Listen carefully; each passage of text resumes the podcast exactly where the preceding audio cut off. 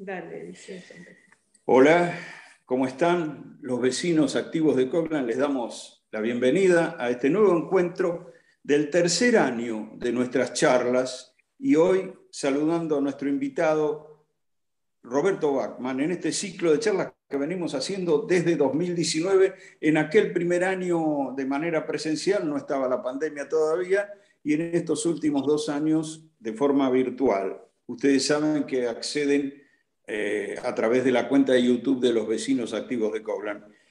Eh, falta menos de un mes para ir a las urnas en las primarias y como era previsible, el clima político por momentos se corta con un cuchillo. Yo me pregunto si Roberto Bachmann se habrá mordido los codos al ver cómo estallaba el episodio de la foto del presidente en una fiestita de cumpleaños en Olivo, justo cuando él ya había completado sus encuestas, o si con su larga experiencia no le asigna un episodio el tremendo impacto que tantos le atribuyen en estos días, ¿no?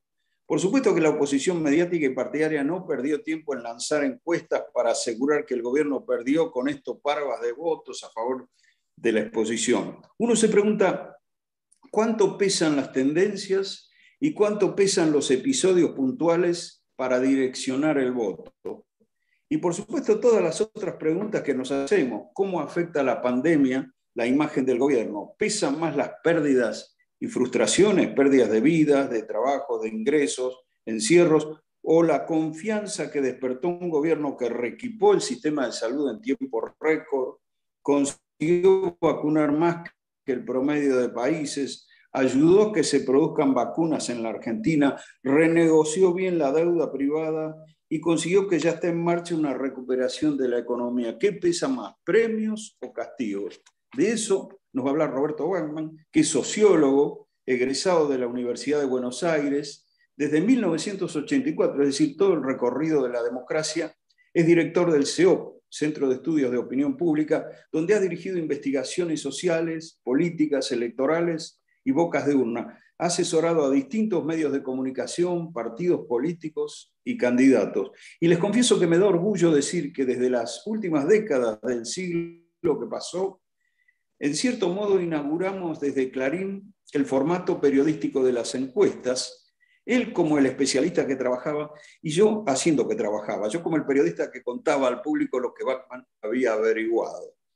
Bueno, le recuerdo la mecánica de estas charlas habituales que, en primer lugar, el, el, invitado va a exponer y luego ustedes le van a plantear las preguntas que quieran hacerle. Antes de cederle la palabra a Roberto, les anuncio las dos próximas charlas. El 15 de septiembre, Estela Carlotto, la titular de Abuelas de Plaza de Mayo, va a dialogar con los vecinos activos de Coglan. Nos da un enorme orgullo poder concretarlo. Y una semana después, apenas, el 22 de septiembre, Ricardo Rubier, colega de Bachman, nos va a ofrecer una lectura de lo que haya sucedido en las pasos. Será un esfuerzo especial dos reuniones con diferencia de una semana apenas, no lo hacemos habitualmente, pero los invitados justifican con creces encararlo, ¿no? los invitados y el momento tan especial. Ahora sí, te escuchamos, Roberto. Bueno, gracias, Jorge. Este, muchos años de laburo juntos, es verdad.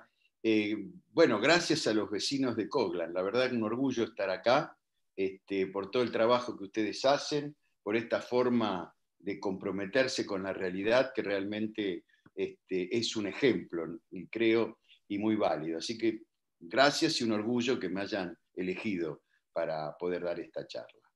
Vamos a hablar de las elecciones, pero para hablar de las elecciones voy a tratar de resumir todo en 40, 45 minutos, como me pidió Jorge. Eh, en primer lugar, tenemos que hablar cómo está la estructura eh, social, política, económica de nuestro país, para entender este proceso electoral. Después vamos a hablar de estas, sí, de estas dos, de estas dos encuestas realizadas la semana pasada y terminadas 24 horas antes de la FER este, eh, Fotografía Olivos. Vamos a hablar de eso y de las posibilidades. Les puedo explicar claramente cuáles son las posibilidades en donde puede haber un poco de penetración de esta campaña. En primer lugar, les quiero decir eh, que, como todos los principios de siglo, este es un, hecho realmente eh, importante, como todos los principios de siglo, eh, las tendencias en el mundo entero tienden a polarizarse. Acá un periodista, Jorge Lanata, no lo puedo decir tranquilamente, inventó una palabra periodística y lo llamó la grieta, que a mí no me gusta, que a mí no me gusta porque no existe una grieta en Argentina. Lo que existe en Argentina eh, es, una, eh, es, una, importante polarización entre, entre dos modelos, un modelo más, llamémosle popular, no, no quiero hablar del populismo, tendríamos que hablar, yo la vez pasada le recomendé a Mauricio Macri que antes de hablar del populismo lea por lo menos la razón populista de Ernesto Laclau para entender lo que es el populismo, porque el populismo no es una, este, un, eh, un planteo, digamos, de, este, de bajarle el tono a los gobiernos populares. Son gobiernos populares, son gobiernos progresistas, son gobiernos que piensan que es más importante el rol del Estado que el rol del mercado para, para manejar una economía, especialmente en países en vías de desarrollo, como, es, como nos toca a nosotros vivir, y bueno, que hemos compartido con Jorge muchos años de esta, de esta democracia recuperada en el año 83, con estas crisis cíclicas económicas que inexorablemente nos llegan y que inexorablemente nos golpean.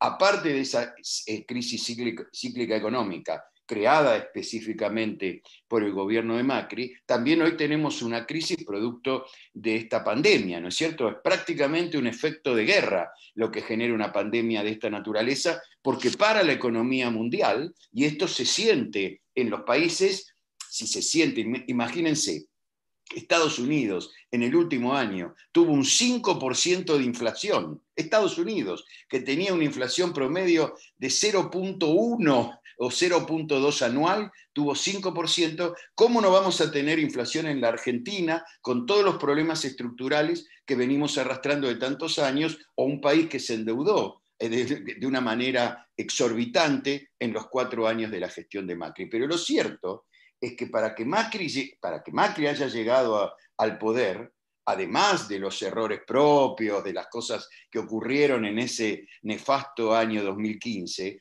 llegó a la Argentina la campaña de la derecha. La campaña de la derecha que venía siendo exitosa en algunos lugares del mundo, que era la campaña orquestada, esto es Cambridge Analytica, esto es la campaña que generaba este, una, una sensación de instalar la antipolítica, de instalar el odio y de movilizar a la gente en contra de algún enemigo en particular.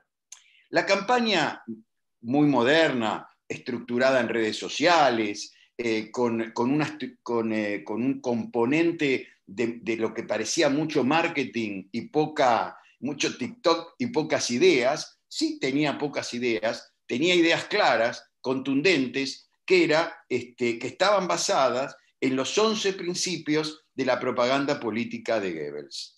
Algunos de esos principios, no los voy a, no los voy a volver loco para contarle cuáles son los 11 principios de la propaganda política de Goebbels, pero algunos son muy conocidos, son muy importantes y hay que tenerlos en cuenta. Uno de los principios es el famoso, el conocido, miente, miente que algo quedará.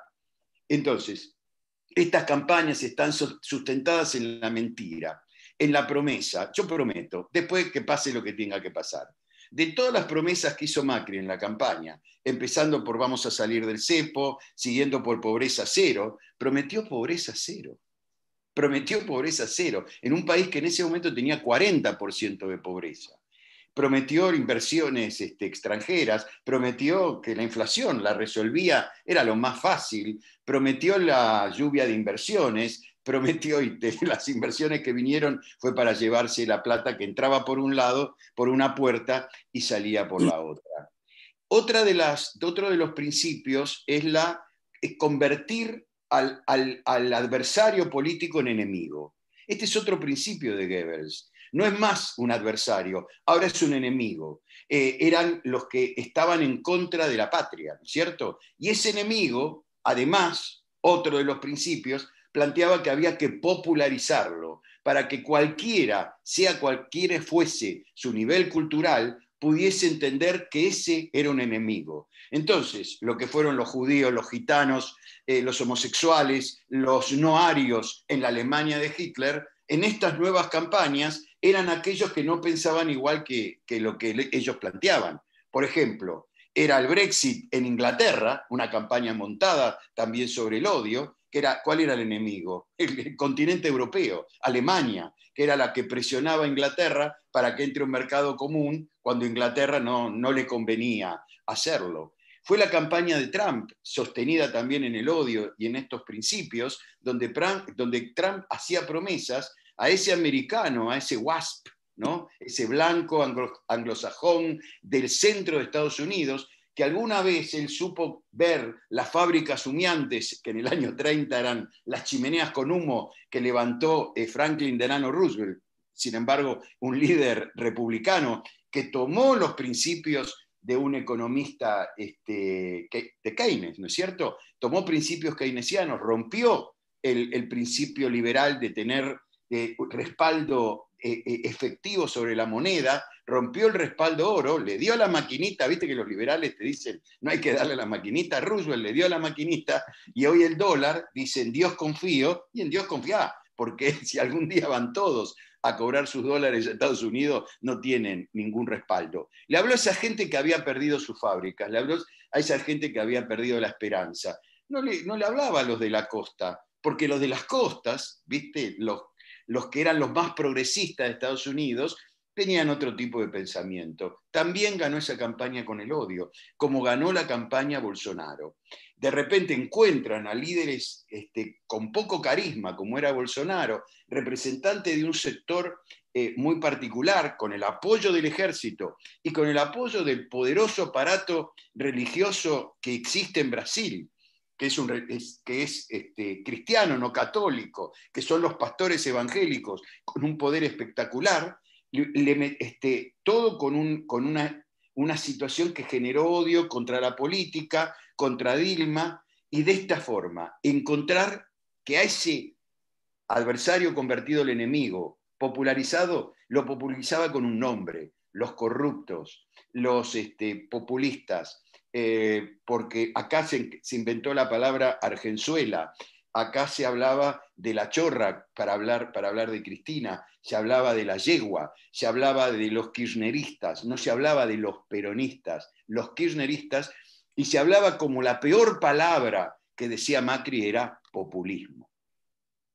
Esto es muy importante porque generó una nueva, una nueva reorganización del sistema de partidos políticos que en Argentina en su momento, cuando regresa la democracia, era una suerte de bipartidismo con pequeños satélites que giraban alrededor de dos partidos políticos, por un lado el peronismo, por el otro lado el radicalismo, que cuando vos ibas a las elecciones era mucho más fácil en ese momento hacer boca de urna, porque vos sabías que tenías un partido con 40% de base y el otro con 40% de base. 10% que se iba para uno u otro partido, de acuerdo a, la, a quién leía mejor ese momento de la política y otro 10% que se repartía en pequeños partidos, más corridos al centro izquierda, por ejemplo, este, el doctor Salvador Allende, en este, no al Salvador Allende, eh, del doctor Allende, eh, somos la, la, patota del doctor Allende, en el PI, el Partido Intransigente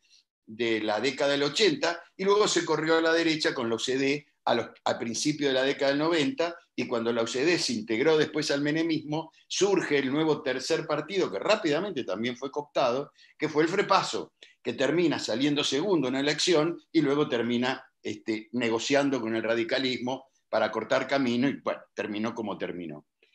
Ese sistema de partidos políticos que ya venía golpeado desde la, desde la reforma constitucional del 94, donde la gente entendió que eso fue un acuerdo entre Menem y Alfonsín, cada uno por, por intereses particulares, más que una necesidad, que lo único que, que transformó realmente a la política argentina fue por primera vez se terminó con el voto indirecto en la Argentina. Hasta el año 94 votábamos por electores, acordate Jorge. Entonces, se genera el voto directo, se genera algo muy importante en esa reforma, que es, este, se vota también en forma directa la elección del senador.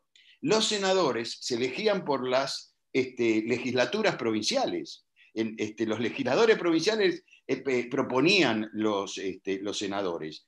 En, el Pacto de Olivos se arregló esta, cuestión de los tres senadores por provincia. La Cámara de Senadores tiene tres senadores por provincia, eh, eh, dos por la mayoría y uno por la minoría. Y la única, el único Estado, Estado entre comillas, que, hasta, que, votaba a su senador hasta el año 1996, este, 95, perdón, fue, era la, que era entonces la capital federal, que no tenía este, legislatura propia, que era el viejo Consejo Deliberante. Entonces acá se votaba senador y también era un voto eh, indirecto que había que lograr los electores adecuados. Por eso este, Alzogaray termina, María Julia Alzogaray termina este, logrando que su padre sea senador por un acuerdo con los electores de Menem en el año 89. Y esto, esto generó este, este sistema de partidos políticos que explotó en el año 2003, ¿no es cierto?, con la gran crisis del año 2001, que terminó instalando un presidente en la Argentina que llegó con el 24% de los votos y el 30 o el casi 40% de desconocimiento, hizo que el peronismo se transforme con Kirchner, que genere una nueva corriente dentro del peronismo que hasta llega hoy a definirse como kirchnerismo, y esto es muy importante, es muy, muy definitivo, y la posición quedó golpeada de muerte.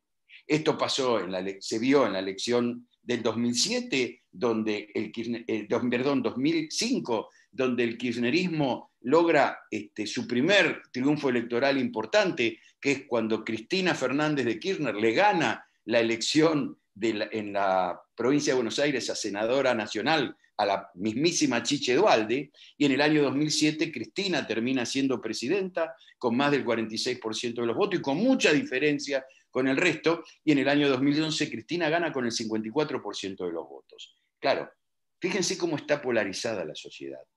En el mejor momento de, Cristina Fernández de Kirchner, recuperada de la muerte del marido, recuperada de los efectos de la 125, el 46% de los argentinos no la votó.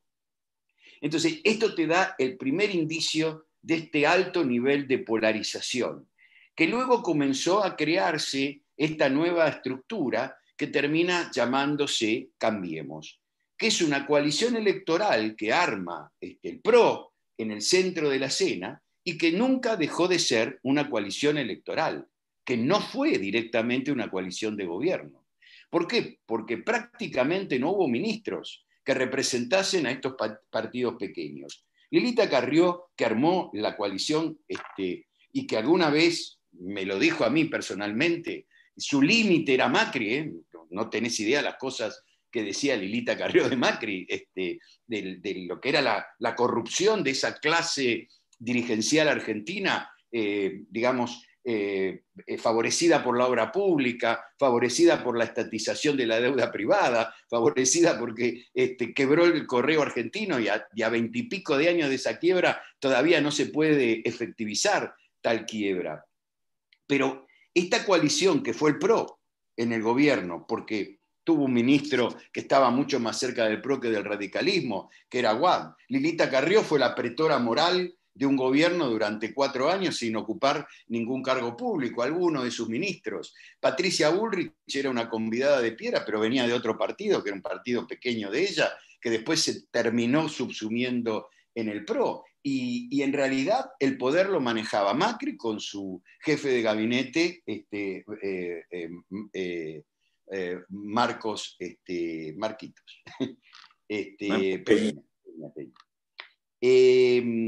entonces, en esta realidad que hoy tenemos, donde la Argentina está muy polarizada, encontramos dos segmentos fundamentales que siempre se van, este, que es el segmento que, apoya a los oficialismos, en este caso hoy el segmento oficialista sería el segmento eh, que después lo vamos a analizar, el segmento más, llamalo peronista, eh, kirchnerista, progresista, para darle un, un tercer componente, y, en la oposición, un gran segmento dentro de la oposición, por supuesto que está en lo más importante de la oposición, es el, segmento que representa el núcleo duro de Cambiemos o de Juntos por el Cambio, o de Juntos, como lo quieran llamar, y luego una serie de, partidos que están empezando, que ahora están empezando a surgir, que ya venían.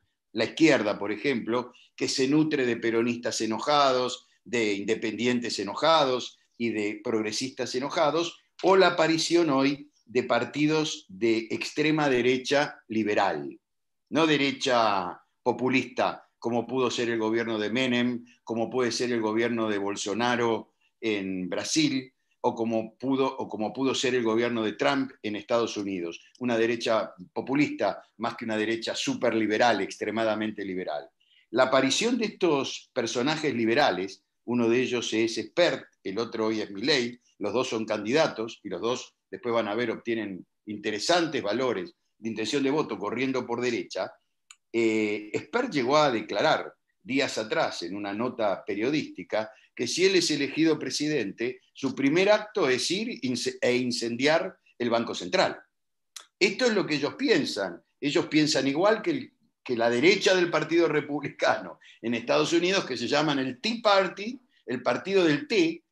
Este, ¿Por qué se llaman el partido del té? Porque reivindican como acto este, creador de su idea económica eh, el acto revolucionario de 1780 y pico en Estados Unidos, que fue el primer acto que, comenzó la conflagración que llevó a Estados Unidos a independizarse de Inglaterra, que fue en Boston, cuando tiraron un cargamento de té al mar, porque le cobraban impuestos para sacarlo de Estados Unidos y llevarlo a Inglaterra. Y ese acto originario, que tuvo que ver con una con una necesidad de, la independencia americana, ellos lo interpretan de otra manera y lo llevan a tener un, pensamiento antiimpuestos.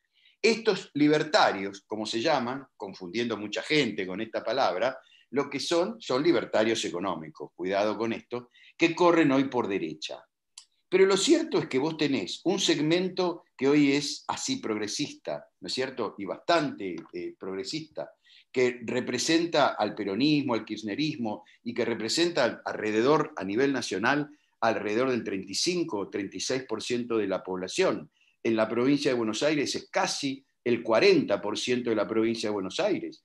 Por eso yo siempre digo, la, unificación del peronismo fue el gran ganador de la elección del año 2019 y la unificación del peronismo, su aspecto más importante fue la provincia de Buenos Aires y dentro de la provincia de Buenos Aires el Gran Buenos Aires, y dentro del Gran Buenos Aires la tercera sección electoral, que son todos los partidos que están de, al sur, digamos, del riachuelo, eh, eh, camino a La Plata, digamos, mientras sea eh, el Gran Buenos Aires, ya no, no este, otros partidos más cercanos a La Plata. y esto que en el, del otro lado hay un 40% de opositores, de los cuales un 25% hoy son eh, núcleo duro de, Juntos por el Cambio, de Cambiemos, y el resto se reparte entre los demás partidos. Pero cuidado, porque en el medio, y después vamos a hablar de esto del medio, hay un segmento que se llaman los independientes. Son los que se dicen que no tienen ningún anclaje ideológico, y es cierto, ni tampoco cuando nosotros nos metemos adentro de ellos y le preguntamos por su adscripción partidaria, tampoco tienen ningún eh, ninguna adscripción partidaria. El 60% aproximadamente dice que no, ellos no se sienten identificados, no son adscritos a ningún partido político y otros se, se manejan con algún partido político que tiene mayor simpatía. Claro, si te dicen que son peronistas, son peronistas que no están de acuerdo con la coalición de gobierno, eh, porque están por algo en el año 19, este, Roberto Labaña obtuvo 7% de votos este, a nivel nacional. Esos son este tipo de peronistas. Pero estos, estos que están acá en el medio, este, este segmento de los independientes, por eso yo digo esto es mucho más complejo que una grieta, ¿viste? Que una, que una división profunda, son el fiel de la balanza. Son yo digo, a veces para los chicos, para los más jóvenes, no se van a acordar lo que era la balanza que tenía, que tenía pesas, ¿no es cierto? Y que tenía un fiel. Entonces, ¿qué significan los independientes? Son los que definen la elección. Vos te diste cuenta que hay dos, sistemas, dos sistemas de polarización que no tienen en la base tan fácil ese 40% de los votos. Lo tienen que construir. Y este 20% de los, son, son 38, 37, 36 por un lado y 40 por el otro. Pero quedan en el medio este 20% que probablemente en la medida que se acerquen las elecciones se va pasando lentamente, porque tienen, eh, son independientes tendenciosos, se van pasando para un lado para el otro, y terminan siendo el fiel de la balanza, terminan siendo los que definen la elección. Son los que le dieron la espalda a Scioli en el año 2015, fueron los que se comieron la operación contra la de la Morsa y, este, eh, eh, contra Aníbal Fernández en el año 2015 en la provincia de Buenos Aires. Sí, hubo errores propios, probablemente esa interna que no se hizo, probablemente los intendentes que habían ido olivos a reclamar su, su, candidatura en ese momento, había que haberlos escuchado. Ahí estuvo este, Espinosa explicándole o tratando de explicar esto. Quizás había que darle más protagonismo, como se le dio en el año 19 a los intendentes. Hoy, para que vos veas el peso de los varones del justicialismo, en el lugar 10 de la lista a diputados nacionales en la provincia de Buenos Aires está un viejo varón del justicialismo, que ya no es intendente, es diputado provincial de su terruño, que se llama Julio Pereira, y es el, el, el viejo intendente del Florencio Varela, uno de los territorios más peronistas, si los hay. Peronista, ¿no? peronista, cristinista, etcétera, etcétera. Eh, entonces, este es el primer dato que yo les quería que ustedes entiendan lo que pasa en Argentina. Y si nosotros nos metemos, por ejemplo, en la provincia de Buenos Aires y tratamos de ver esta realidad, vemos que en la provincia de Buenos Aires son oficialistas, están a favor del gobierno, el 39%, el 27% son independientes y el 34% son opositores. Pero cuando abrimos a estos este, este, eh, oficialistas, independientes, opositores, vemos que el 70% son peronistas o kirchneristas, 39% peronistas, 31% kirchneristas, solamente el 16% no tiene preferencia política, no hay prácticamente este, oficialistas en otro, en otro lugar y algunos no contestan. Dentro de los opositores hay un importante 44% de los opositores que consideran que no tienen afiliación política.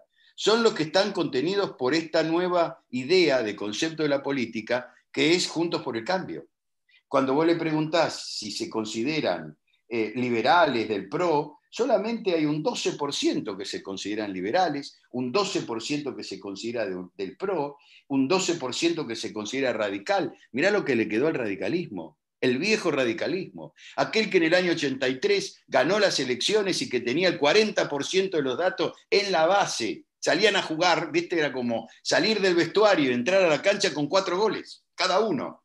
Y entonces el que hacía el gol que faltaba ganaba el partido, lo ganaba 5 a 4. Era acordate, Alfonsín ganó con el 50, eh, Luder perdió con el 40. Menem ganó en una, en una oportunidad con el 49, casi 48 eh, y monedas, 50, perdió este, eh, Angelos con el 40. Menem volvió a ganar con, con, el 54, después, bueno, hubo diferencias ahí. Y luego cuando ganó la Alianza, De la Rúa ganó con el 50 y Duarte perdió con el 40. Hasta ahí el sistema de partido político funcionaba. Acá no funciona porque en realidad esto es otra, otra forma de ver la política.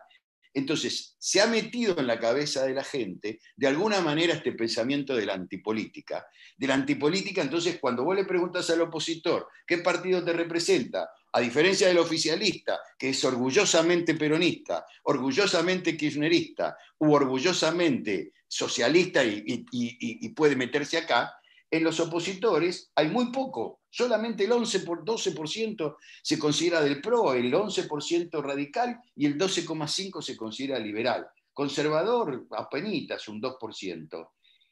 Esto es en los opositores. O sea, hay como un falso no adscripción partidaria. ¿Por qué? Porque se contienen adentro de, esa estructura del PRO sin esta, esta realidad. Estoy hablando en la provincia de Buenos Aires. Esto se atempera en algunos lugares. Pero si nosotros vamos a los independientes, y acá viene el grave, la situación de los independientes, de ese 25%, el 60% no tiene ascripción política. Acá es donde va, este es el fiel de la balanza. Y el resto, bueno, hay 10% que son peronistas no kirchneristas, ahí van a votar a alguien que sea ese es el, segmento donde va Randazo, en la provincia, el 5% se considera kirchnerista, pero no, no está muy de acuerdo con, esta, con este gobierno de coalición, y finalmente probablemente termine votándolo. Por eso te digo, esto hay que verlo luego cómo, cómo se van este, desarrollando.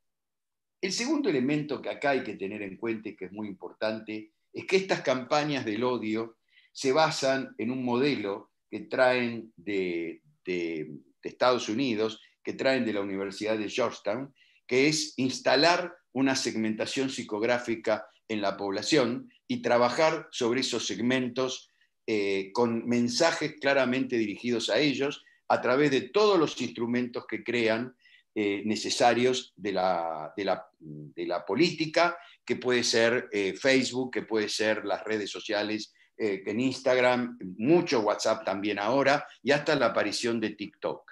Además de campañas sucias, etcétera, etcétera. ¿Sobre qué elementos trabajan en esta realidad psicográfica? En primer lugar, operar sobre la incertidumbre. las, las, incertidumbres generalmente están muy relacionadas con la economía. La incertidumbre se genera cuando hay problemas económicos o cuando la gente no ve salida económica para el país. La incertidumbre, ¿en qué la convierten? En odio.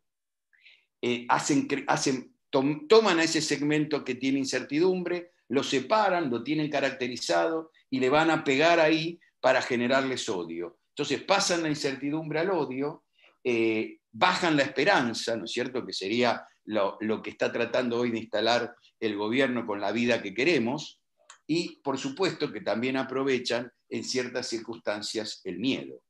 ¿Qué está pasando en este momento en la Argentina? Hay entre un 25 y un 30% de gente que, que vive con bronca, que vive con odio. ¿Y por qué vive con odio? Y son estos que son opositores. Ese odio se ha metido adentro de ellos y lo siguen manteniendo ese odio a lo que es popular, ese odio hacia el peronismo, ese viejo gorilismo que vuelve a aparecer a partir de una figura como la de Macri, como la de Lilita Carrió, como la de Patricia Bullrich, como la de Waldo Wolf, eh, como la de este, Iglesias, eh, este, evidentemente se va generando este segmento aprovechando de gente que por ahí tiene incertidumbre por la situación económica. Claro que la esperanza comenzó a crecer en la Argentina a partir de, que el gobierno tuvo mucho éxito con su plan de vacunación. Lo que parecía que era un desastre, que la Argentina iba a entrar en un colapso, que iban a haber más muertos que en cualquier otra parte del mundo. Bueno, finalmente la vacunación se dio y a pesar que la Argentina no se dio a las presiones lobistas para comprar la vacuna Pfizer de Estados Unidos y terminó comprando la vacuna Sputnik, la vacuna china, la AstraZeneca finalmente llegó. Hoy la Argentina tiene un importante porcentaje de población vacunada y hay un importante operativo que va a durar todo este mes, este mes de agosto, para lograr tener muchas más segundas dosis eh, para el 12 de septiembre.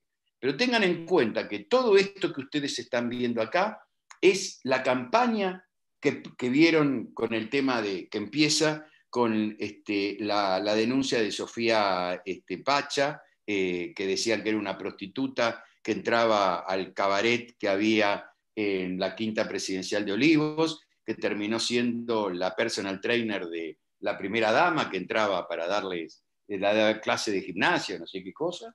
Después con los visitantes a Olivos, que entró este, Florencia Peña, que le llegaron a, a decir cosas terribles como si iba de rodillas, etc. Recuerdan, ¿no? Lo de Waldo Wolf y este, Iglesias, los dos denunciados. Y que termina, que cierra con la foto del cumpleaños de Fabiola. Probablemente esto no termine acá. Hoy trató, no sé, hablan de que fue una contraoperación lo, de la, eh, lo del video del cumpleaños eh, largado primero por el destape. Eh, la versión del viernes era que la foto del cumpleaños de Fabiola la había hecho trascender una periodista de la Nación que en algún momento fue pareja de Juan Pablo Biondi, el secretario de eh, comunicación del gobierno, y no es así. Eh, la foto la hizo trascender este, un informático del grupo Clarín que anda buscando esas cosas, obviamente era una foto que andaba dando vuelta por Facebook, Eh, y esto es parte de una campaña. ¿Qué objetivo tiene la campaña? Eh, tratar de correr el centro de la discusión en, eh, sacarlo de la economía. El gobierno no tiene ningún problema en discutir economía, el, gobierno está, conforme con, estos, con este aspecto. la principal preocupación de los argentinos es la economía, es la inflación. El gobierno no tiene ningún problema en discutir ese modelo y lo va a seguir haciendo, por supuesto, porque sabe que hay tres elementos que tiene el gobierno para poder ganar esta elección, para poder trascender esta elección. El primero, la unidad del peronismo. La logró, por eso le cayó tan mal al presidente Alberto Fernández la rebeldía, entre comillas, de este, el Chivo Rossi en, este, en Santa Fe. Quería que haya un acuerdo, está bien que ahí hubo bastantes problemas al respecto. En segundo lugar, eh, el otro elemento es la vacunación. Vacunar, vacunar y vacunar y llegar a, tener la mayor cantidad de vacunados. Hoy la vacunación es uno de los aspectos más importantes. El 60% de los argentinos reconoce que el plan de vacunación es bueno, es positivo. Hay un 30% que lo considera negativo, hay un 15% aproximadamente que es el segmento de los terraplanistas, de los antivacunas, como quieran llamarlo, como los han definido, que por supuesto no, no, se definen con respecto a esta, a esta pregunta. Esto es muy importante para entender eh, cómo está, está siendo la realidad con un gobierno que tiene un presidente que tiene alrededor de 46% de imagen positiva y que la gente sabe que las expectativas de mejoras económicas no son muy buenas a nivel de país, pero sin embargo son bastante positivas a nivel personal. Este es un dato interesante, ¿no es cierto? Que la gente cree que le va a ir mejor a ellos que al país. Entonces esto es, por ahí no me quiero confiar demasiado, pero yo estoy viendo que las cosas se están mejorando en mi actividad, que se, empieza a vislumbrar una, una luz de esperanza, ¿no? Como decía el viejo cardenal Zamoré cuando casi vamos a la guerra este, con Chile. Y esta situación se ve claramente en la provincia de Buenos Aires, donde el, el, Frente de Todos llega a esta elección con una ventaja marcaria importante. Las encuestas anteriores a cualquier candidato ya daban una diferencia eh, significativa, eh, le daban entre 5 y 6 puntos a favor del Frente de Todos con respecto a la marca este, Juntos por el Cambio.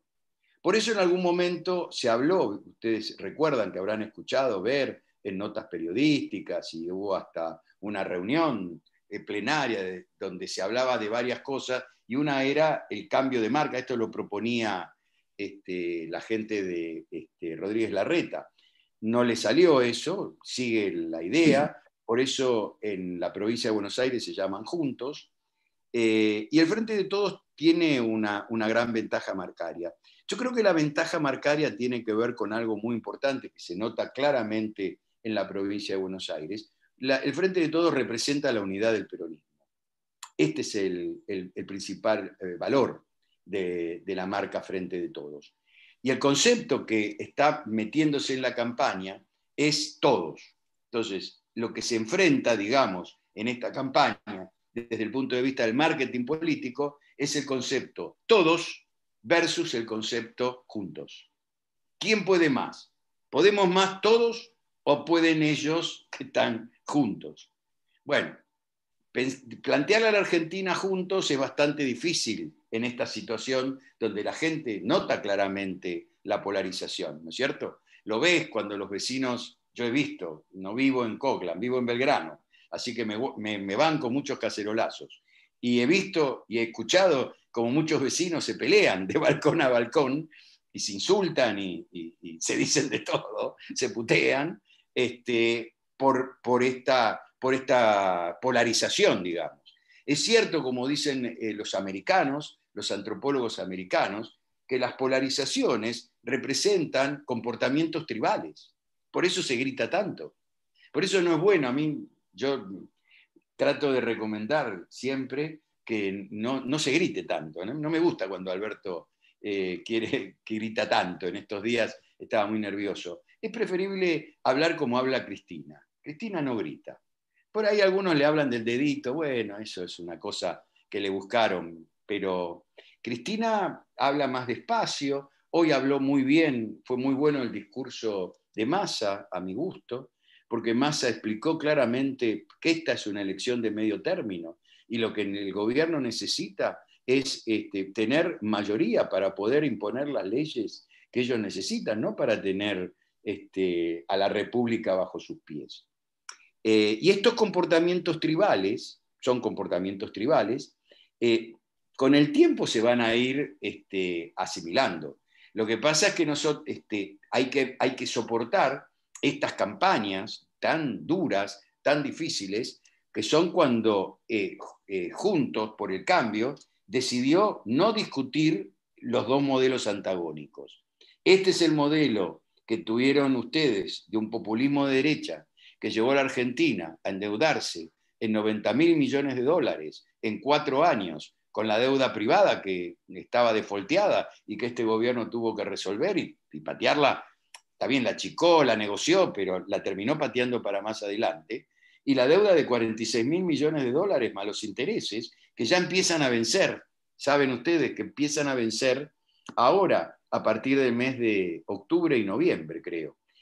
Y esos 5.400 millones de dólares que llegaron del Fondo Contracíclico de Reparación del Fondo Monetario Internacional para, repartir ese dinero que ganó el Fondo Monetario para los países que tienen problemas por la, este, por, por la pandemia, que Argentina planteó que se le dé esa ayuda a los países que lo necesitaban realmente, no a, todos los socios, no a Alemania, no a Italia, no a España, no a Estados Unidos. Bueno, esos 4.500 millones de dólares que llegaron, si no hay acuerdo antes de esa fecha con el Fondo Monetario Internacional, se van a ir en pagar las dos cuotas que tenemos que pagar este año del Fondo Monetario Internacional para que no nos dé default y nos deje afuera del, mundo.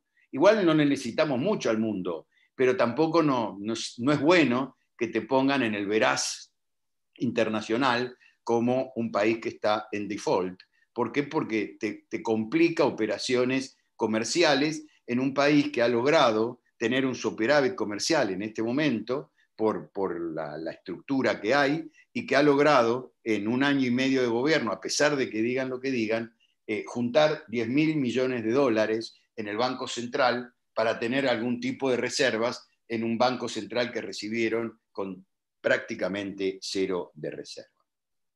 Y en la provincia de Buenos Aires está la fuerza mayor de esta marca y también con los candidatos eh, logran hoy eh, tener en la última encuesta, después vamos a hablar del tema AFER y cómo puede impactar, un 38.4% eh, de los votos, y logran el 34.4 la marca juntos, de los cuales 20.5 pertenecen a la fórmula que encabezan Diego Santilli y Graciela Caña, y 9.7 la fórmula que encabeza Facundo Manes. Entre ambos suman el 30.2. La sorpresa es Avanza Libertad. Habrá, va a haber, que defenderle esos votos en la provincia de Buenos Aires porque hay, donde no tengan fiscales hay que tener mucho cuidado, ¿no?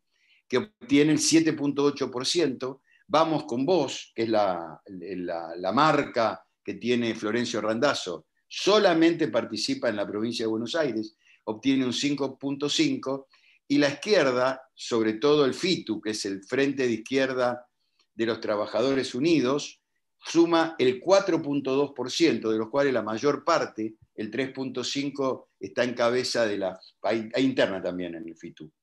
Hay interna en provincia y hay interna en capital del FITU. La marca que está eh, Nicolás del Caño a cabeza de esa marca con 3.5 y Bodart con 0.7. Y luego muchos partidos en la provincia de Buenos Aires, por ahora entre todos suman un 1.7 eh, mucha dispersión y muy pocos votos en todos esos pequeños partidos. Entre ellos hay, están los peronistas enojados, más enojados de todos los peronistas con este gobierno, que es una eh, fórmula en la cual está eh, encabezándola el exsecretario de Comercio Moreno. Si esto se proyecta, el, oficialismo estaría alrededor del 43% de los votos. Esto es lo que hoy planteó Massa en su discurso. Este 43% suena un poco exiguo. Es cierto que vos una elección de medio término la tenés que comparar con otra elección de medio término. Vos no la podés comparar con una elección donde también tuviste que ir a votar por un presidente, por un gobernador y por un intendente, donde la fuerza que tuvo esa unidad era como el scrum de rugby, ¿no es cierto? Eh, Viste cómo te forman ese scrum que hace una fuerza impresionante y todos tienen que este, empujar para el mismo lado. Entonces empujaba al presidente, empujaba al gobernador, empujaban los intendentes. De todos modos, en la provincia de Buenos Aires, Alberto Fernández, Cristina Fernández de Kirchner, sacaron el 52% de los votos y los diputados, porque después se va desgranando, sacaron el 49% de los votos. Hubo un 3, por, puntos porcentuales de merma, de, uno a otro. Si vos mirás para atrás no podés hacer comparaciones muy directas, porque vas a, compararlo con la elección de las cuales se renuevan estos diputados, que fue lo que planteó Massa hoy. Por eso me pareció interesante el discurso de Massa. Massa dijo, esta no es una elección, no es un plebiscito. No estamos votando si estamos de acuerdo o no con el gobierno. Estamos votando diputados y senadores. Sobre todo él habló de diputados, que era... Y claro, y en la provincia de Buenos Aires ustedes saben cuántos diputados componen la lista que hay que presentar eh, y cuántos diputados se renuevan en total, no todos de un solo partido. Por eso se llama la gran lista sábana de la provincia de Buenos Aires. Son 35 diputados los que se presentan en la provincia de Buenos Aires. Entonces, el tema es, ¿cuánto necesitarían? Y necesitarían arriba del 45% para poder emular un poco la elección del 2017, que son los diputados que se renuevan, donde acuérdense que Cristina fue por un lado con la Unidad Ciudadana y obtuvo el 39, y Massa en diputados obtuvo cerca de un 6% y te da ese 45, 45 y moneda. Eso es lo que se renueva en la provincia de Buenos Aires.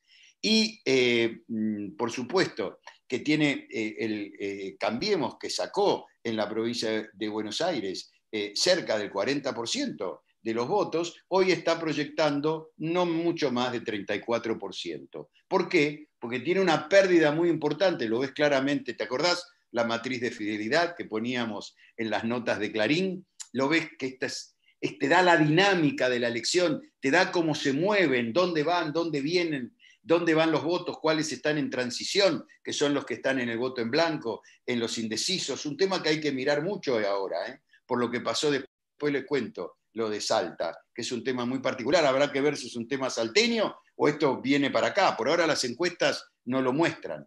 Eh, esto te demuestra que hay una pérdida también de cinco puntos, así como en los dos partidos pierden. El, frente de todos porque se le va desgranando ese voto en distintos partidos. En cambio, el Juntos por el Cambio tiene una, una fórmula que lo viene acicalando, que hay que ver cómo la pelean porque ellos después siempre van a buscar cuatro o cinco puntitos más, de las pasos a las generales. Siempre consiguieron ganar, ¿eh?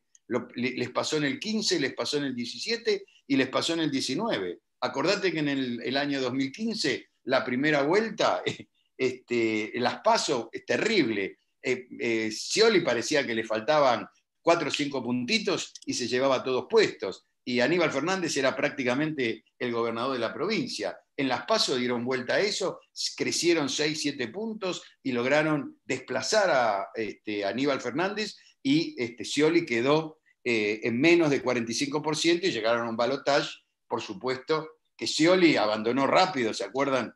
Que había en, el, eh, eh, conteo, este, en el escrutinio, en un momento hubo 7, 8 puntos a favor este, de, Cambiemos, Scioli se entregó rápidamente y empezaron a bajar, a bajar, a bajar y terminó en un punto y medio la diferencia que creo que Scioli ni tomó conciencia de lo cerca que estuvo en ese momento de ser presidente de los argentinos. Eh, esto es lo que puede pasar, pero eh, ellos tienen una pérdida muy importante de votos en, en ese voto que yo dije de la derecha libertaria. Y ahora, así termino, ¿no? Y los dejo. ¿Estoy bien con tiempo, Jorge? ¿Cómo? Sí, estás bien. ¿Estoy bien con el tiempo? Estás bien con el tiempo. Sí, sí, sí, sí, estás bien, sí. Vos, vos avisame. Vamos ahora. Vamos ahora a la ciudad de Buenos Aires, que es un fenómeno muy particular. Este, mm, ustedes viven en la ciudad de Buenos Aires y la conocen la ciudad de Buenos Aires.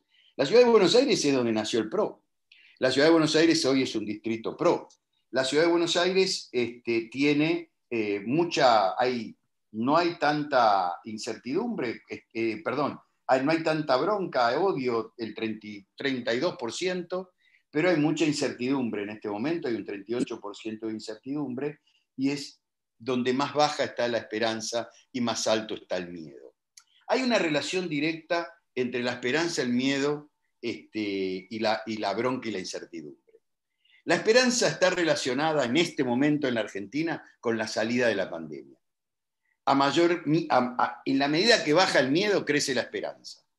La incertidumbre está más relacionada con las dos cuestiones, pero por sobre todo con la economía. Si nosotros le preguntamos a los que tienen incertidumbre, en todo el país y en cualquier provincia que lo hagamos, los valores son similares, le preguntás por qué tiene incertidumbre, porque por las, por las consecuencias que trae la pandemia o por las consecuencias que, que la pandemia dejó en la economía, el 60% te dice que está más preocupado por las consecuencias económicas el 30% por las consecuencias que trajo la pandemia, no económica, digamos, este, porque murió gente, porque tengo miedo a contagiarme, etcétera, etcétera, eh, a los que tienen incertidumbre. Y el 10% no te contestan. ¿Esto qué significa? Que atrás de la incertidumbre, en el fondo de la por debajo, lo que navega por debajo de esa incertidumbre, lo que subyace a la incertidumbre, es la economía. Esto es fundamental. Por eso la discusión económica, darle esa discusión económica, dar esa discusión de modelos es fundamental para, para el proyecto de este, de este gobierno, digamos, para la campaña de este gobierno. Y la esperanza crece en la medida que baja el miedo. Esto a nivel nacional bajó muchísimo el miedo y en la ciudad es donde más, más alto está el miedo. ¿Por qué? Porque acá está la base, porque en la ciudad, a diferencia de lo que yo les leí en la provincia es, este, espera, perdón, estoy... Tengo que ir a la encuesta en la ciudad, perdón.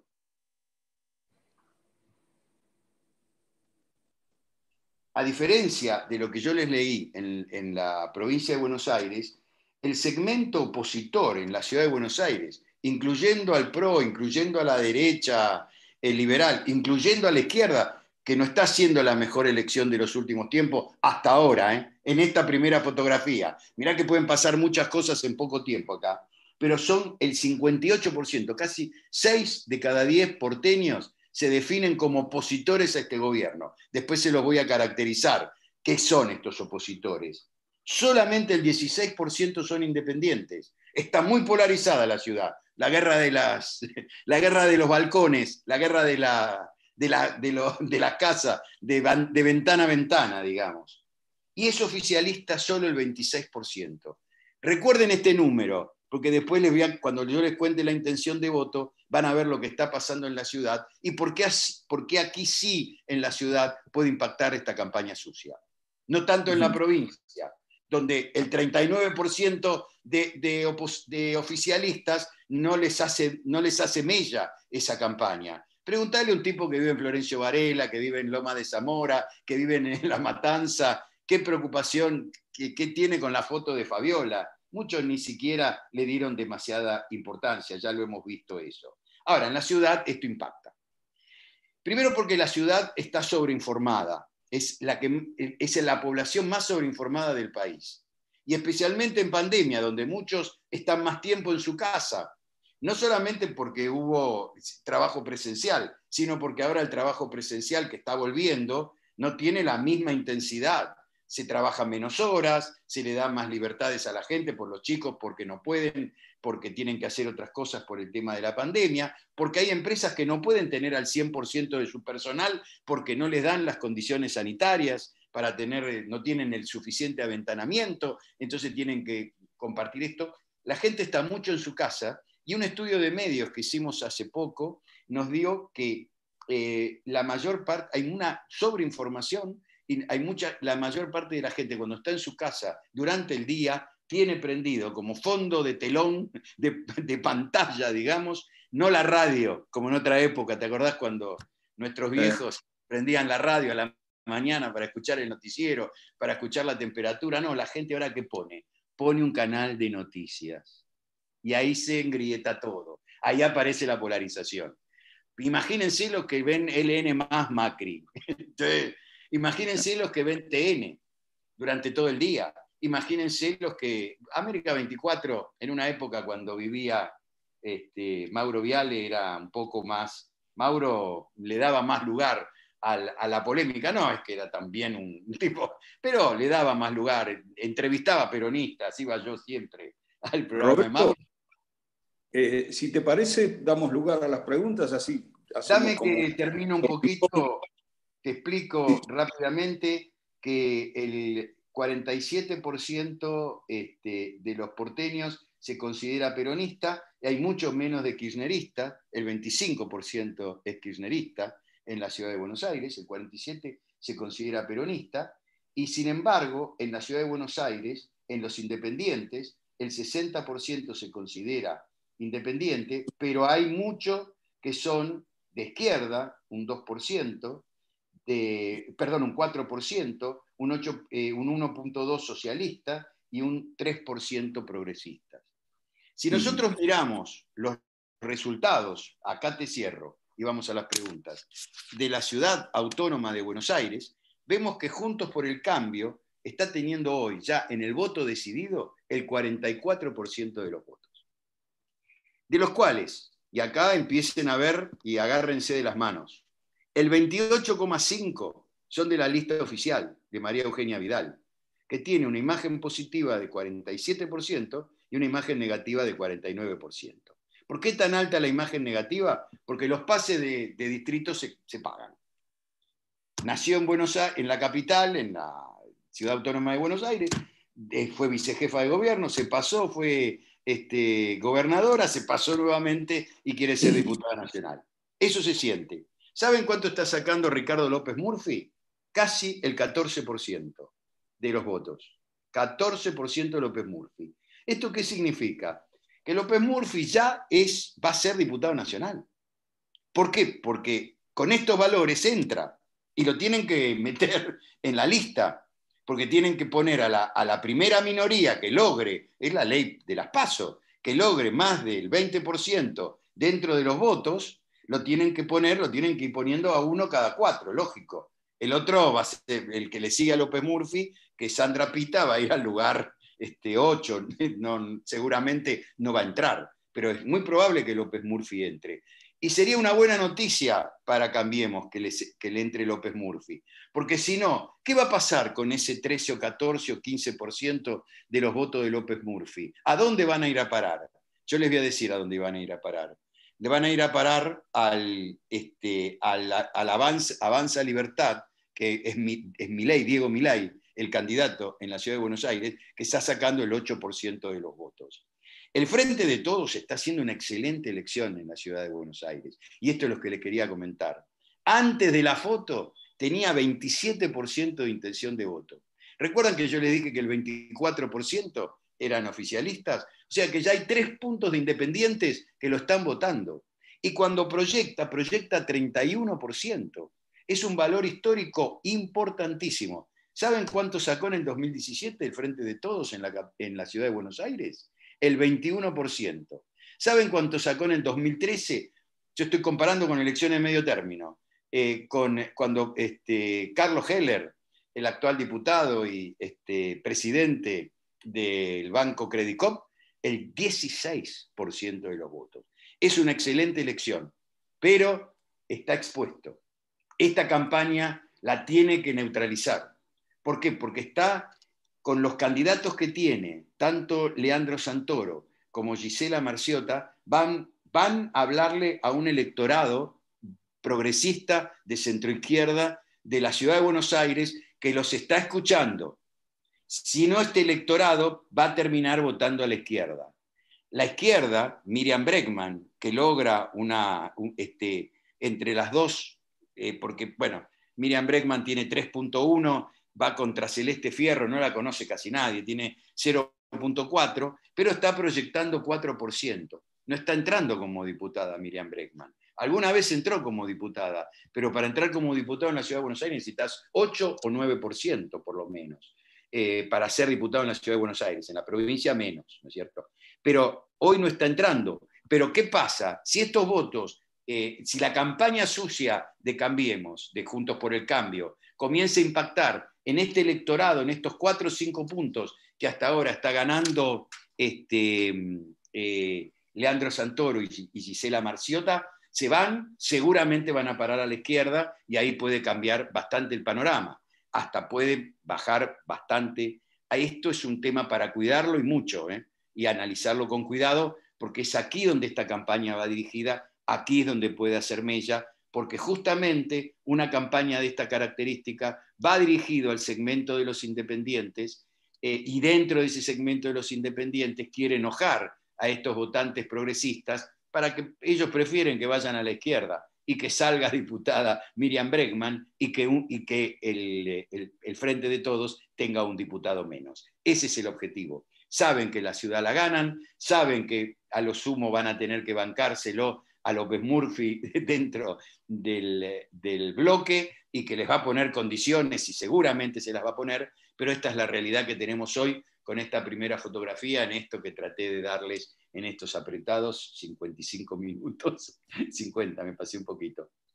Fantástico, de verdad, además nos resultó enormemente útil cómo encaminaste el perfil de los partidos y de los votos desde el comienzo de la democracia, me parece que eh, agrega luz a toda la problemática. Eh, antes de pasar a las preguntas, eh, quería comentarles a todos que tenemos también los vecinos activos de Corland una plataforma en Spotify, así que pueden acceder a ella también y bueno, ahora nos toca escuchar las preguntas que nos va a leer nuestra integrante Claudia Nasta. Claudia, te escuchamos. Bueno, a ver, Liliana Dogodny pregunta, ¿cuáles son los factores que juegan en contra al gobierno de la provincia de Buenos Aires en relación a las elecciones? Em, bueno, eh, no, encuentro, si nosotros vemos los indicadores que hoy tiene el gobierno de la provincia de Buenos Aires no son indicadores malos. Eh, Kisilov tiene, tiene una imagen, eh, mm, Cristina Fernández tiene una imagen particular en, la sociedad argentina. Eh, con Cristina Fernández no hay términos medios, o la aman o la odian. Tiene en la provincia de Buenos Aires tiene, mm, Alberto Fernández tiene mejor imagen que Cristina, pero Cristina tiene mucha imagen muy positiva pero también mucha imagen muy negativa, ¿no es cierto? Esta es la realidad. Y Kisilov es como hecho a medida de Cristina. Esto lo que le puede jugar en contra es, eh, evidentemente, eh, eh, este tema de la polarización. La gente está contenida en la provincia de Buenos Aires. tiene un 45% de imagen positiva, tiene un 43% de aprobación, Kisilov. Esto le, lo ayuda muchísimo. Pero bueno, tiene que pelear en el segmento de los independientes para lograr obtener algún par de puntitos más para lograr una elección eh, mejor. Eh, ¿Qué le juega en contra ahí la economía? La economía. Mucha gente está enojada con la economía, mucha gente cree que la economía no anda bien eh, y mucha gente no toma real conciencia lo que es el problema de la economía. Pero esto, ahí sí juega la polarización, ahí sí juega la polarización. Bien. Em, Jorge Sierkovich te pregunta si, te pide si podrías comentar eh, cómo están las encuestas en Córdoba y en Santa Fe. No tengo encuestas últimas de Córdoba y de Santa Fe. Tengo, eh, no tengo eh, últimos datos, estamos trabajando en Córdoba y Santa Fe. En Santa Fe estaba, estaba bastante pareja la cosa. Habrá que ver cómo juega ahora la interna, se está trabajando en eso. Está difícil Santa Fe pero, mm, y más, eh, se quería trabajar mucho en la unidad ahí. Eh, en Córdoba es un claro triunfo de Cambiemos, no, no quepa la menor duda. Hay mucha, este, está muy mal el cordobesismo. El cordobesismo es el peronismo cordobés representado por Schiaretti incluso le está sacando solamente cuatro o cinco puntos a Caserio. Caserio es un caso muy especial en la política argentina. Es senador por el Frente de Todos, pero fue electo por el cordobesismo. Lo que ocurre es que, amigo de Alberto Fernández, en el año 2019 cruzó la, orilla, pegó el salto del río, ¿no? Del, río Saldán, saltó de una orilla a otra del río Saldán y se pasó al frente de todos. Hoy es un, senador que si se pierde se, se contabiliza como un senador menos. No tengo últimos números, Jorge, para comentar. Bien, Marcelo Stenberg te pregunta, ¿cómo evaluás eh, la eh, mayor abstención que se puede producir por la pandemia? Bueno, eh, hay dos fenómenos para analizar, no tuve tiempo, muy buena pregunta porque me viene bien para algo que se me fue pasando por las cosas que fui contando. Salta, ¿qué pasó el domingo pasado en Salta? Primero hubo 10 puntos menos de votación, esto podríamos decir que esta abstención de ir a votar, que era 82% eh, promedio en elecciones anteriores, bajó a 72%, hay 10 puntos menos, podríamos pensar que un factor puede ser la pandemia. Sí, claro que podríamos pensar que un factor puede ser la pandemia, agravado, digamos, pandemia más paso. Muchas veces la gente piensa que en las pasos no son tan importantes y no va a votar, especialmente la gente de mayores tramos etarios, muchos no están ni siquiera obligados a ir a votar. Sobre eso después trabaja eh, Juntos por el Cambio para tratar de, mostrarles quién ganó en, las pasos. Ustedes saben que entre las pasos y las generales hay un voto táctico. La gente tiene una gran encuesta con las pasos, mira los resultados, ve quién gana y de pronto dice, uh, mirá, voy a cambiar de voto. Voy a cambiar mi voto porque no quiero que los peronistas ganen de vuelta. Puede pasar, o muchos peronistas que estaban votando a Randazo dicen, no, no quiero que pierda el peronismo y también pueden cambiar, esto puede pasar. Ahora, se produjo un fenómeno muy particular en Salta, y esto sí no tiene que ver con la pandemia. Hay que analizar qué pasó en Salta. Hubo un 14% de voto en blanco, y las encuestas no lo previeron, y las encuestas no lo previeron. Es difícil prever estos fenómenos sociales que aparecen de golpe.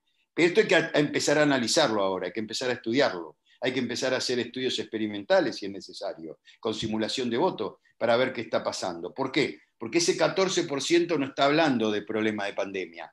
No tuvo miedo por la pandemia. Fue, votó. ¿Y qué puso? El sobre sin nada. No fue el voto bronca del año 2001. ¿Se acuerdan? Cuando votaban a, cuando ponían a la foto de San Martín, a una feta de salame, un profiláctico adentro del sobre, ponían a, ¿te acordás, este, Jorge? a, este, a Clemente, el personaje de la contratapa de Clarín. Lo cortaban y lo ponían a Clemente. No, no fue el voto bronca del año 2001, eso que definimos en Clarín, lo llamamos en una tapa, este, va a ganar el voto bronca en las grandes ciudades, y así pasó. Yo todavía trabajaba en Clarín. Hasta el 2005 trabajé en Clarín. Este, no, no fue eso. Eh, fue, es otro fenómeno, hay que analizarlo hay que tenerlo en cuenta y puede influir en estas pasos, y puede influir en estas pasos. Bien, Ricardo Mitre te pregunta si pensás que la marca partidaria vale más que los candidatos y si la oposición quiere transformar esta elección en un plebiscito contra el gobierno.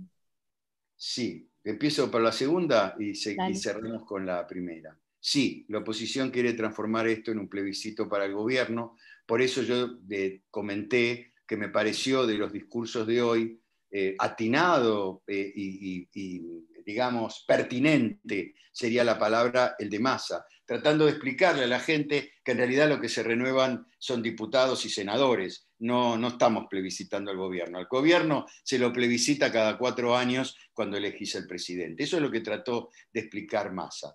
Eh, ¿Cuál era la primera? ¿Me la recordás? La primera era si pensabas que la marca eh, partidaria vale más que los candidatos. Mm, eh, depende en cada elección, depende en cada contexto, pero es importante la marca partidaria. Eh, frente de todos se encontró una buena asociación entre el concepto todos y el concepto que implica la unidad. Todos implica unidad, unidad implica supremacía peronista. Eso en los distritos que son más peronistas vale en los distritos que hay más problemas, Córdoba, eh, Santa Fe, donde están bastante divididos. Este, bueno, Entre Ríos es otra provincia donde hay bastante ruido y puede haber sorpresa. Vamos a ver, yo tengo mediciones eh, bastante complejas de Entre Ríos, anteriores a, la aparición de los candidatos, que no son muy halagüeñas. Hay mucha bronca en el interior de Entre Ríos por el tema que tiene que ver con la soja y con, las cuestiones de la carne, eh, eh, digamos, los, los, castigos por, los precios de la carne. Este, hay una relación entre candidatos y, este, y, marca. Los candidatos, en todos los casos, sacando a Esper, que tiene en la provincia de Buenos Aires mucho conocimiento, eh, porque son eh, mediáticos, digamos, los candidatos del Frente de Todos tienen todavía eh, para el gran público un 20% de desconocimiento. Yo creo que se van a hacer conocidos en la medida que avance. Esta es una campaña muy low cost, ustedes se habrán dado cuenta, no hay clima electoral, no ven tanta cartelería eh, en la calle, no ven tanta publicidad, solamente la publicidad que está, pagada por el Estado, que está pagada por, por, este, es gratis, digamos, que son solamente tenés que tener la estructura para cargarla que eso es bastante complejo cargar para todo el país, pero hay que hacerlo. Pero va a ser una campaña muy particular, no hay actos partidarios, eh, los actos son muy pequeños, hay que eh, mantener los protocolos. Eh, así que creo que va a haber una ecuación entre la marca y, la, y los candidatos. Juntos por el Cambio es una marca que viene con un desgaste, que es el desgaste de una derrota electoral, así como le pasó al Frente para la Victoria, que tuvo un desgaste electoral en el 2015, y a la Unidad Ciudadana, que nació con una impactante derrota de Cristina Fernández de Kirchner en las elecciones de medio término del año este, 2017. Entonces yo creo que Frente de Todos es una marca que nació como la unidad del peronismo y es eso lo que le da fuerza. Mientras se mantenga la unidad del peronismo, especialmente en distritos peronistas, puede ser este, la provincia de Buenos Aires, eh, San Juan, San Luis, Tucumán, y a pesar de que hay interna en Tucumán, ¿eh? que Jaldo y, este, y Mansur se están matando entre ellos, van a la interna, sin embargo, cuando termine esa interna, este, el peronismo tucumano con esa marca es fuertísimo y va a ganar. Entonces esto es importante tener en cuenta que acá se va, hay una ecuación y que juntos es una marca que está un poco eh, gastada. Esto es lo, por eso la quisieron cambiar y no, no, no pudieron lograr este, que Macri les acepte cambiar la marca. Bien. Paula Alperín pregunta si es buena la campaña de comunicación del gobierno respecto a estas elecciones o habría que comunicar algo más. Bueno, fue muy discutida. Yo todavía la estoy midiendo, la estoy analizando. Mañana tengo que trabajar todo el día porque el viernes tengo que hacer una pre-presentación de la campaña a través de Focus. Este, es jugada la campaña.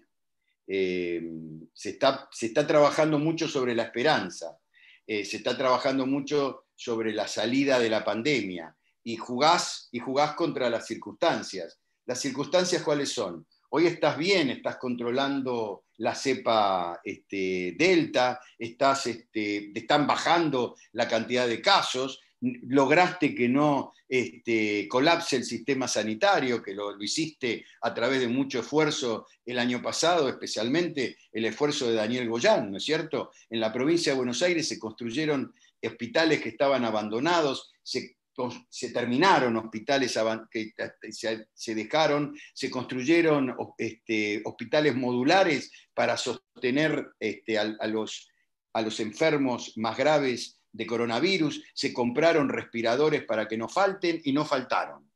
Y se logró esto. Ahora, estamos teniendo un problema. Hoy ya aparecieron, se hicieron públicos hoy, cinco casos en la ciudad de Buenos Aires de mm, coronavirus con variante Delta que son de circulación comunitaria, que no tienen ninguna investigación epidemiológica que los, que los una con respecto a, que tuvieron que viajar.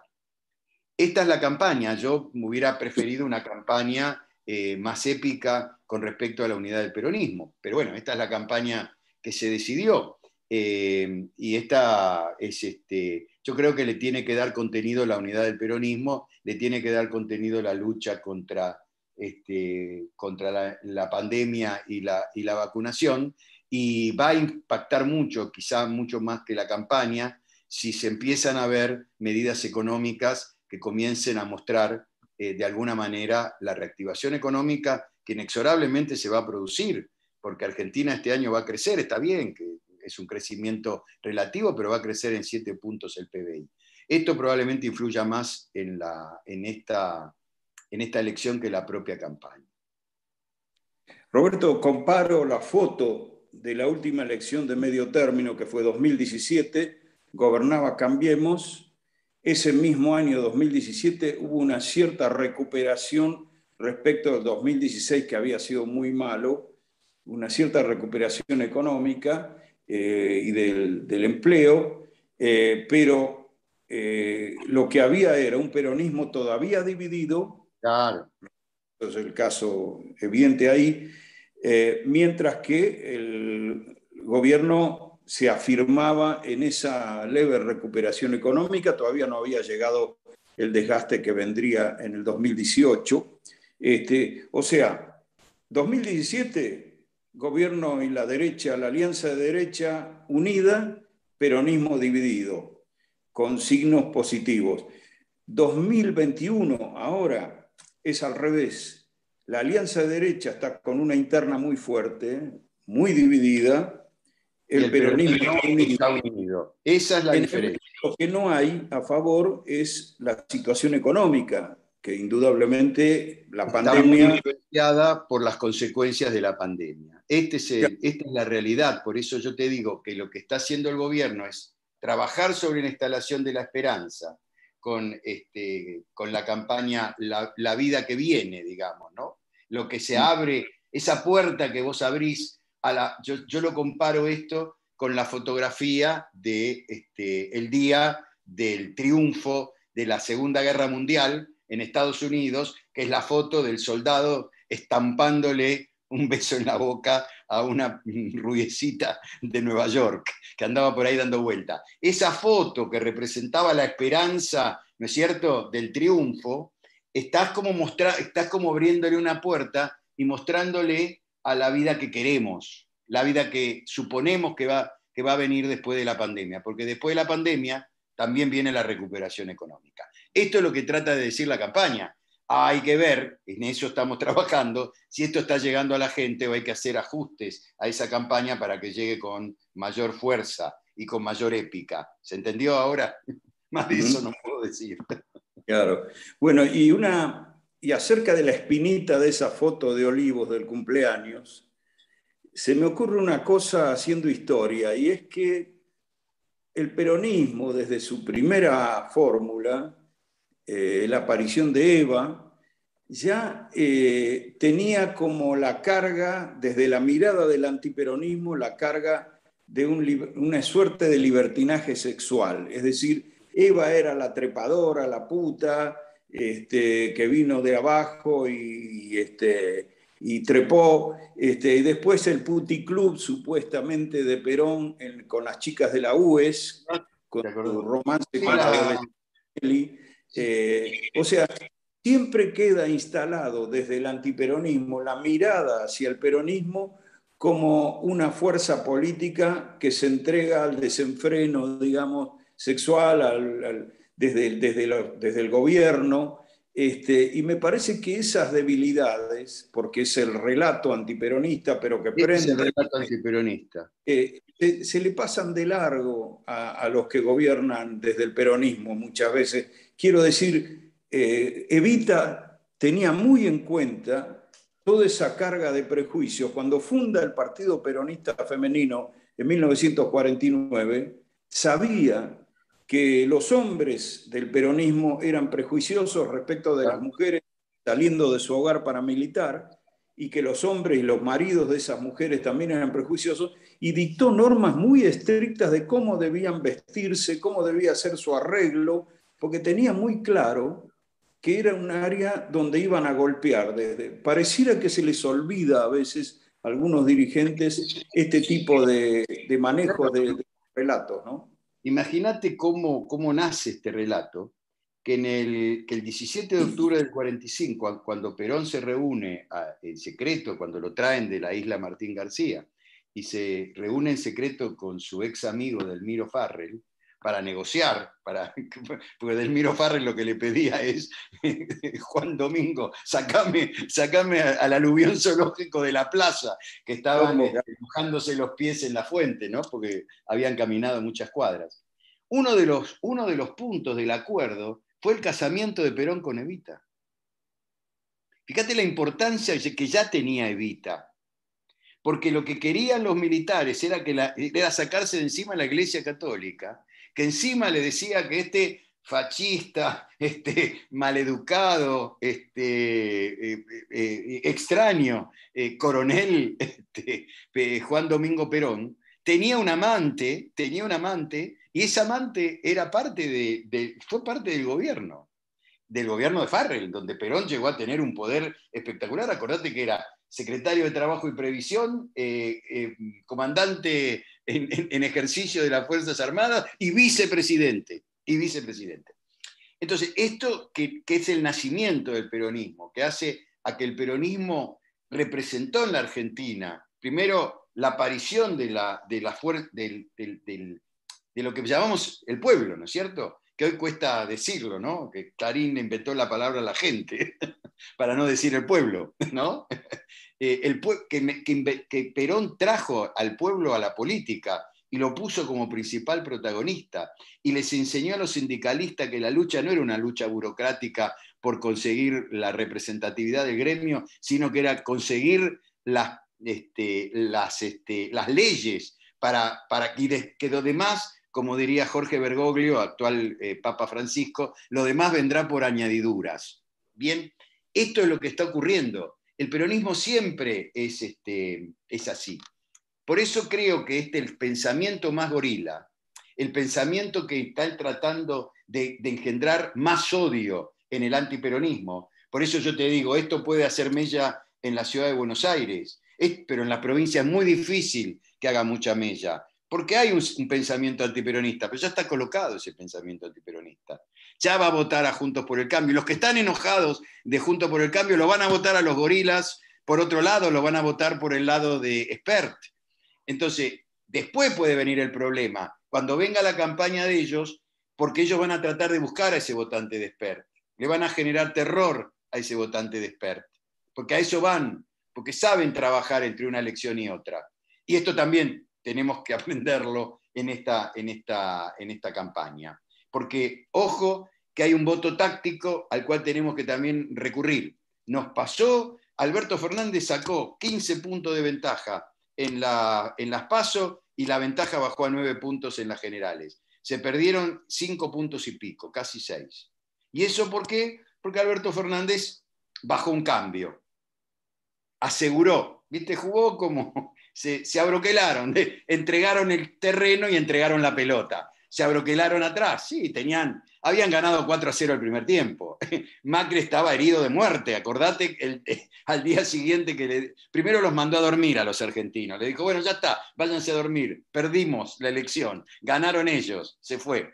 la gente quería saber por cuánto ganaron. Cuando salieron los resultados, la gente no entendía.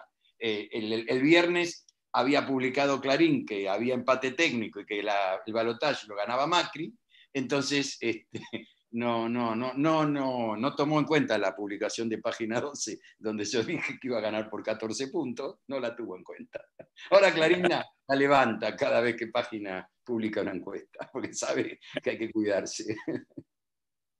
Roberto, tu, tu, tu, oficio, tu profesión trabaja con un animal muy esquivo como son los comportamientos electorales que más de una vez te dejan pagando. Así que todo este trabajo que vos hiciste de sistematizar experiencia, conocimiento y, darle una perspectiva histórica, además, para entender este, en qué está hoy la política, nos ha resultado de enorme valor. Realmente. yo les quiero. Eh, lo que quiero decir esto es muy importante. La sociología es una ciencia empírica, es una ciencia fáctica, por lo tanto tiene error.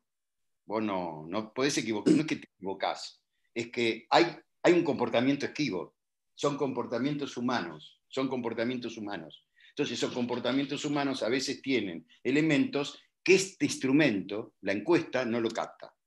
Ese voto oculto, ese voto raro, esa, esa gente que no dice la verdad, que esquiva al encuestador, A veces hay muchos... Que va a hacer una cosa y hace otra. Exactamente, que dice que va a votar a este y finalmente va y vota en blanco. Eso no, no lo podemos detectar. Y a veces... Pero ¿qué pasa si nosotros tenemos este comportamiento hipotético deductivo?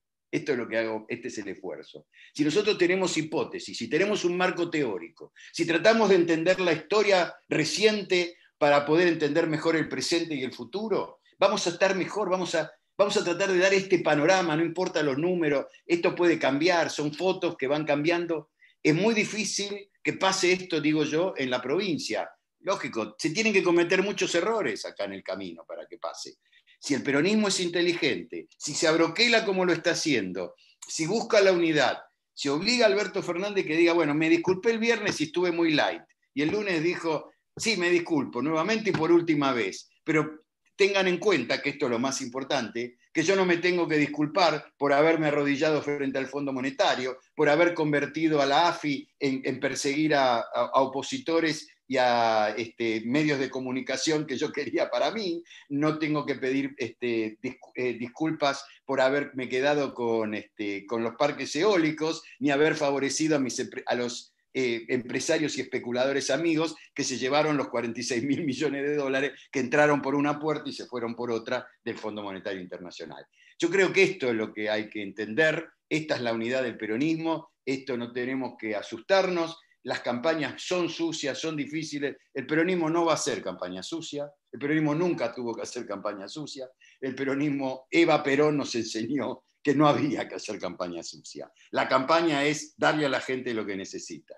Bueno, eh, tratamos en la medida de lo posible de que esto ocurra. Y la sociología nos tiene que ayudar, pero no, ojo, no simplemente mirando números de encuesta, sino que yo por eso dije, ¿te acordás que dije no quiero darles eh, muchos charts porque después quedás prisionero de las cosas que dicen el chart y preferí tomar los charts acá de mi celular, que los tengo, este, para, para simplemente mostrarles lo más importante y para que ustedes puedan entender mejor cuál es este escenario electoral y cómo va a seguir siendo en la Argentina, porque esto no va a cambiar, ¿eh? Eh, la polarización no va a cambiar así nomás.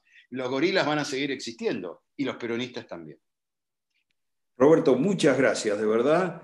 A todos les agradecemos por habernos acompañado. Les decimos que en, en unas horas va a ser subida esta charla a la cuenta de YouTube de los vecinos activos de Coglan eh, donde ustedes pueden encontrar todas las charlas que, hemos hecho en los últimos dos años por lo menos y acceder a ellas. Y les recordamos otra vez que las próximas charlas son el 15 de septiembre, siempre a las 7 de la tarde, con Estela de Carlotto y el 22 de septiembre con el eh, politólogo y encuestador Ricardo Roubier. Hasta la próxima charla. Muchas gracias.